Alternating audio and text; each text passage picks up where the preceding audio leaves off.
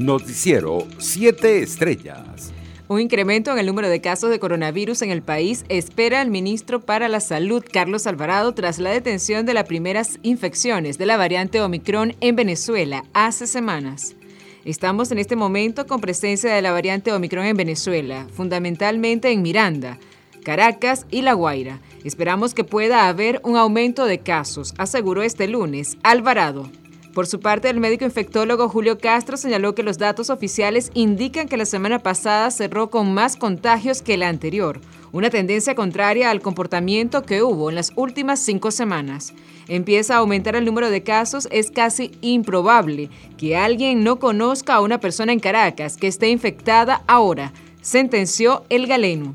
Entre tanto, la plataforma sindical Monitor Salud pidió que las vacunas de refuerzo contra el COVID-19 lleguen a todos los centros sanitarios del país y aseguró que solo el 73% de los hospitales han recibido la tercera dosis para vacunar a su personal. En otras noticias, el ex candidato a la gobernación del estado Barinas por el Partido Socialista Unido de Venezuela, Jorge Arriaza, reconoció la victoria de Sergio Garrido en la entidad aunque le recomendó administrar bien su victoria porque Varinas no está sola.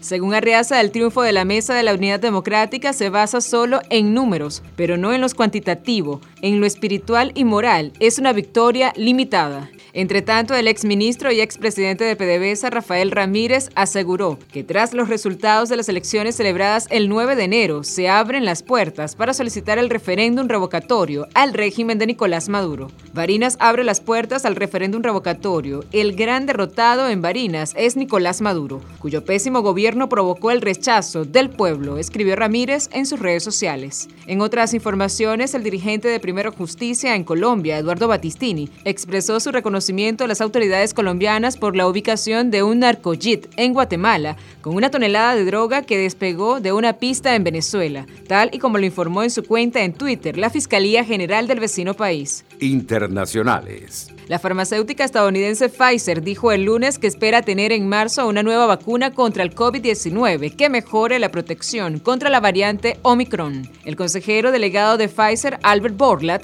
explicó que aún no está claro si este nuevo producto será necesario, pero dijo que su empresa ya está comenzando a fabricar las primeras dosis, dado que algunos países quieren disponer de ellas cuanto antes. Por su parte, el gobierno de Chile lanzó este lunes un plan piloto para agilizar la localización de cientos de víctimas de adopciones ilegales cometidas durante la dictadura de Augusto Pinochet entre los años 1973 y 1990, que se encuentran tanto en territorio nacional como en el extranjero, para favorecer el reencuentro con sus familias.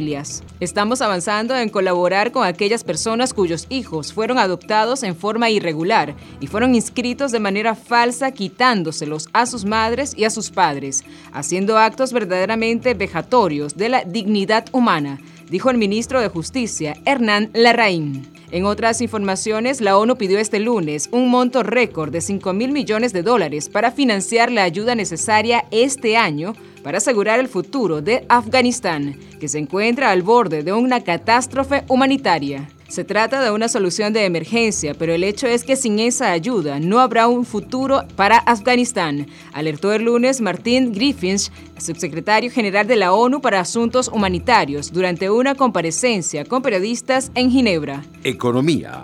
La Superintendencia Nacional de Instituciones del Sector Bancario, Sudeban, autorizó la liquidación y el cese de operaciones de Citibank, sucursal Venezuela, luego de que el Banco Nacional de Crédito adquirió sus operaciones. La institución otorgó un plazo de 30 días continuos a partir de la publicación de la resolución para finiquitar todas las operaciones de Citibank en el país. También revocó su autorización de funcionamiento, según lo reseñó el portal Banca y Negocios. La medida fue publicada en la Gaceta Oficial número 42284 el sábado 27 de diciembre. Deportes. El comité organizador de Pekín para los Juegos Olímpicos de Invierno de 2022 afirmó este martes que por el momento no contempla confinar la capital china ante el reciente aumento de casos de coronavirus registrados en China en los últimos días. El confinamiento de la ciudad durante la celebración de los Juegos está de momento descartada, aseguró hoy Wang Xun, funcionario del comité organizador de Pekín 2022, citado por los medios locales. Noticiero 7 Estrellas.